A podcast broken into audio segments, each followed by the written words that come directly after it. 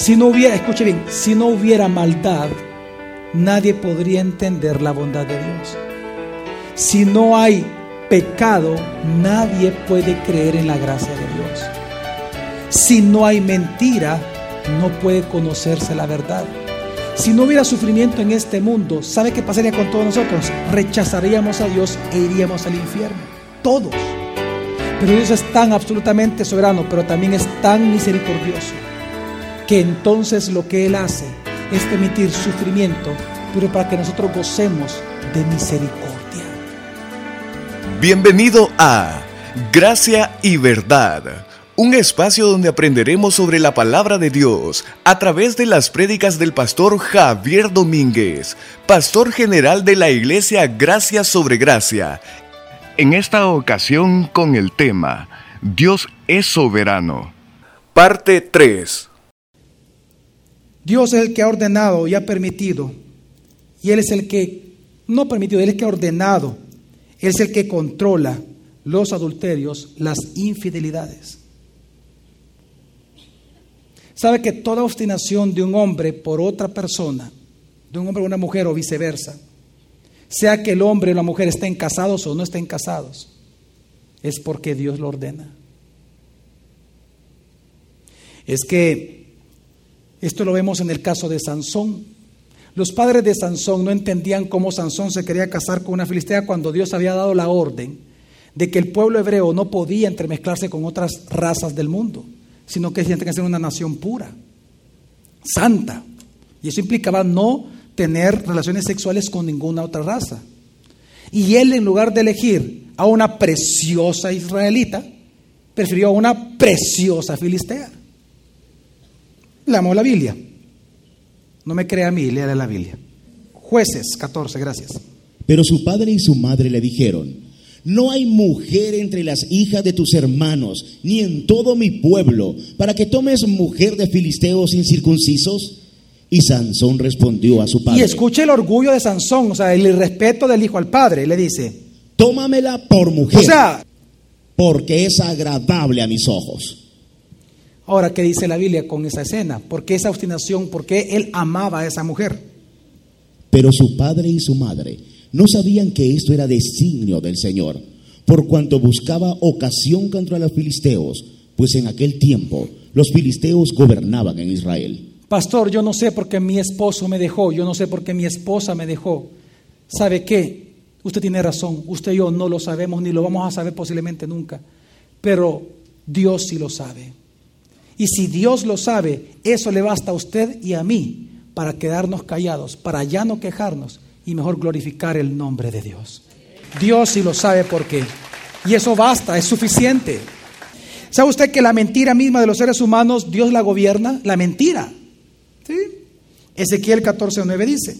Y si el profeta se deja seducir y habla cualquier cosa, será porque yo, el Señor, hice engañar al tal profeta y extenderé mi mano contra él y lo destruiré de en medio de mi pueblo Israel. O sea, Dios es el que lo engañó para que el profeta mintiera, pero como mintió, Dios lo mata al profeta de pecado. ¿Entiende usted la dinámica? El hombre siempre es culpable del pecado, aunque Dios lo incita. ¿Y qué? Él es soberano. Primer libro de Reyes, 22-23 dice. Y ahora, he aquí el Señor ha puesto un espíritu de mentira en la boca de todos estos, tus profetas. Ahora, ¿por qué Dios lo hizo? Pues el Señor ha decretado el mal contra ti. Simplemente por eso. Decretó un mal, así que que se llenen de espíritu de mentira todos estos para que le vaya mal. Dios es tan soberano que incluso Él ordena todas las destrucciones y problemas que pasan en una nación. Pastor, ¿por qué la guerra del Salvador, dejando tantas muertes, tantas heridas? Mire todo lo que ocasionó esto. ¿Cuántas heridas todavía hay en El Salvador con respecto al pasado? Pastor, ¿por qué si Dios es soberano existen estas cosas? Fíjese que Job dice 12 a 23, ¿qué hace Dios con las naciones?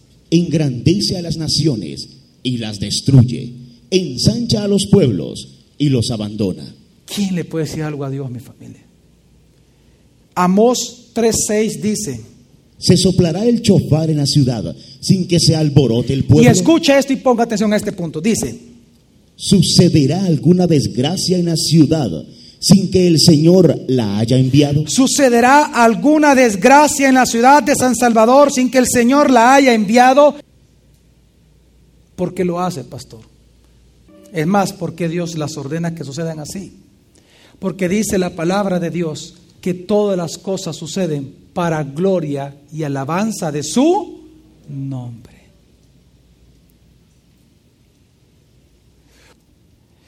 Es a través del sufrimiento que nace en el corazón de los hombres querer conocer a Dios. Si no hubiera, escuche bien, si no hubiera maldad, nadie podría entender la bondad de Dios. Si no hay pecado, nadie puede creer en la gracia de Dios. Si no hay mentira, no puede conocerse la verdad. Si no hubiera sufrimiento en este mundo, ¿sabe qué pasaría con todos nosotros? Rechazaríamos a Dios e iríamos al infierno. Todos. Pero Dios es tan absolutamente soberano, pero también es tan misericordioso, que entonces lo que Él hace es permitir sufrimiento, pero para que nosotros gocemos de misericordia. Porque al contemplar tanta maldad y al no hallar ninguna salida, al ver el mensaje del glorioso del Evangelio de Jesucristo, comenzamos a conocer al Señor y decimos, Señor, ¿dónde habías estado? Tanto problema acá, tanto sufrimiento, Señor, tú eres distinto. Sí, claro, dice, esa es mi gloria. Yo soy distinto a todo lo que ves. Es que por eso dice hay un versículo, pero dice la palabra de Dios en Romanos, capítulo 11, versículo 32, lo siguiente, porque Dios ha encerrado a todos en desobediencia para mostrar misericordia a todos. Es que lo que está diciendo Romanos es que si no fuera por el sufrimiento, la gente no entendería cuánto Dios nos ama. Es que si no hubiera sufrimiento, no hay necesidad de Dios. Porque Dios como, como buen doctor que hizo en la metáfora Jesús, ¿por quiénes vino? ¿Por los sanos o por los enfermos? Aquel que está sano nunca va a buscar un médico. Si solo hubiera cosas perfectas en el mundo, el pecado mismo nos lleva al infierno. Pero Dios encierra toda desobediencia, todo acto de hombre es desobediente a Dios para que Él mostrándose al mundo a través del Evangelio de la gloria de Cristo Jesús, la gente pueda por fin entonces ver aquella agua viva, refrescante, el pozo de su salvación en Jesús. Qué importante es para nosotros entender todo esto, mi familia. Por eso que hay dos versículos que yo reservé para el final. Que si todo lo anterior no destruía su ego, espero que esto pueda destruir todo su ego. Dice, dice en primer lugar Isaías 45, 7. Yo formo la luz, hablando Dios, ¿verdad? Y creo las tinieblas. Hago la paz y creo la adversidad. Yo, el Señor, hago todas estas cosas.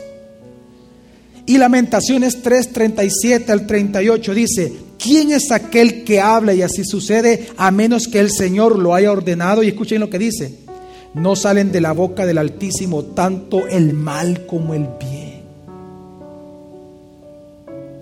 Pastor, ¿de qué nos sirve a nosotros entender la soberanía de Dios a este nivel? Es para entender la grandeza de Dios y la pequeñez de nosotros, para entender mi familia que Dios es grande, que Dios es verdadero y es digno de toda confianza y de toda gloria.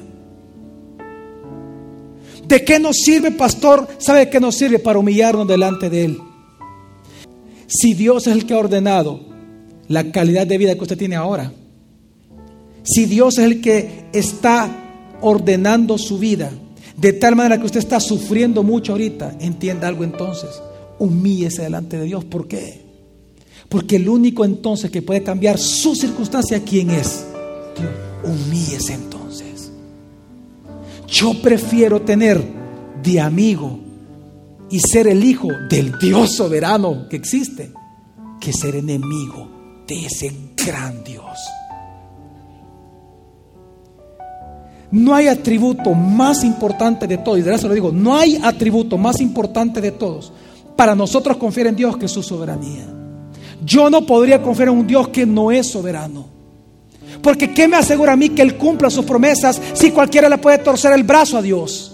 Pero si yo sé que Él es inamovible, Él es inmutable, Él es soberano, cualquier cosa que me prometa, yo sé que ni mi propio pecado va a impedir a Él que me bendiga. Porque Él es soberano. Al menos que Él diga que si, mi, peco de tal manera, Él no me bendice, también eso va a ser cierto en mi vida. Él es soberano. este atributo es lo que nos permite a nosotros confiar en el Señor, mi familia. Si Él es el único que puede transformar su vida, si Él es el único que puede cambiar el rumbo de su vida, ¿por qué no confiar plenamente en ese Dios soberano entonces? Amén. Es que Dios lo que va a hacer todo el tiempo, todo lo que hace es para la gloria de Él. Él quiere manifestar lo grande que es Él en su vida y para eso Él ordena sufrimiento en nosotros. Para eso es el sufrimiento, para que por fin nos volteemos a ver a Él. No, usted no me va a decir que cuando todo nos va bien nos acordamos de Dios, ¿acaso? No. Lo que Dios quiere es que Él recibir la gloria. ¿Por qué? Porque Él merece la gloria. Solo Él es el Señor, solo Él es Dios. Por eso que en Mateo 10, 28 Jesús dijo, y no temáis a los que matan el cuerpo, no temáis a ellos, pero no pueden matar el alma, más bien temed a aquel, uno solo, que puede hacer perecer tanto el alma como el cuerpo en el infierno. Aquí está hablando del Dios soberano que es Señor de todas las cosas. A Él debemos de temer. Témale a Dios tiembla ante Él. Si usted está adulterando, fornicando, y está pecando gravemente todo el tiempo delante de Dios, témale, entienda, Él es soberano. Él puede hacer contra su pecado lo que Él quiera. Él lo puede destruir a usted si Él quiere. Entonces, ¿qué debe hacer? Humíllese. Crea en Jesús, ríndase a Él, entregue su vida a Él, dígale Señor, úsame como tú quieras. Si eres tú soberano, yo quién soy para decirte qué hacer con mi vida. Haz tú conmigo lo que tú quieras, porque sé que lo que tú quieres siempre va a ser para mí bueno, agradable y perfecto, aunque sea doloroso, va a ser bueno, agradable y perfecto para ti también. Es que hemos de entender que la voluntad de Dios siempre va a ser buena, agradable, justa, santa y perfecta. Aunque para nosotros sea imperfecta, no muy buena, ni tan santa muchas veces para nosotros, para Dios siempre es así. Dios es tan soberano que sabe quién se sujetó a su soberanía. Su mismo Hijo Jesucristo. ¿Sabe por qué Jesús murió en una cruz? Porque el Padre lo quiso. Hechos 4, 26, 28 dice así. Se presentaron los reyes de la tierra y los gobernantes se juntaron a una contra el Señor y contra su Cristo. ¿Por qué? ¿Por qué odiaron tanto a Jesús? Porque en verdad en esta ciudad se unieron tanto Herodes como Poncio Pilato, juntamente con los gentiles y los pueblos de Israel, contra tu santo siervo Jesús, a quien tú ungiste, para hacer cuanto tu mano y tu propósito habían predestinado que qué, que sucediera. Y luego dice Hechos 2.23, a este, hablando de Jesús, entregado por el plan determinado y el previo conocimiento de Dios, clavasteis en una cruz por manos de impíos y le matasteis. ¿Quién mató a Jesús en una cruz? Al Hijo del Hombre. El acto de clavar una cruz fue de los romanos. Por lo tanto, ellos mataron a Jesús. El acto de condenar a Jesús a, a la muerte en una cruz fue de los judíos. Por lo tanto, los judíos lo mataron a él. El que incitó todo esto fue Satanás, por lo tanto, él es el asesino. Pero ¿quién fue el autor, el autor intelectual de todo? Dios. La soberanía de Dios mató al Hijo.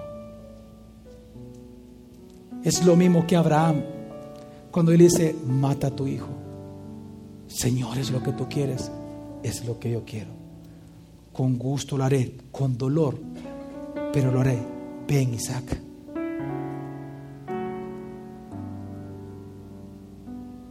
No hay quien le pueda torcer el brazo a Dios. Nadie.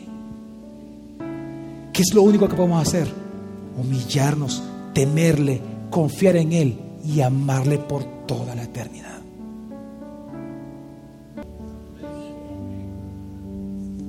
Ni su pasado, ni su presente, ni su futuro puede evitar que el amor de Dios venga sobre su vida. No hay ninguna condición en usted ahora que le impida a Dios salvarlo y derramar su misericordia sobre usted. Porque Él es soberano. Ni su pecado mismo puede evitar que Dios en este día lo ame a usted. Él es soberano. Él es el único que puede cambiar la condición de su familia, su condición personal, solo Él. Nadie más puede, solo Dios. Por lo tanto, entréguese a Jesucristo. Crea que Jesús es el Hijo de Dios, que Él es Señor, que Él es soberano por sobre todas las cosas. La próxima semana continuaremos aprendiendo más sobre la palabra de Dios. Gracia y verdad con el pastor Javier Domínguez es una producción de la iglesia Gracia sobre Gracia. Puedes encontrar más recursos como este en nuestra página web, graciasobregracia.org.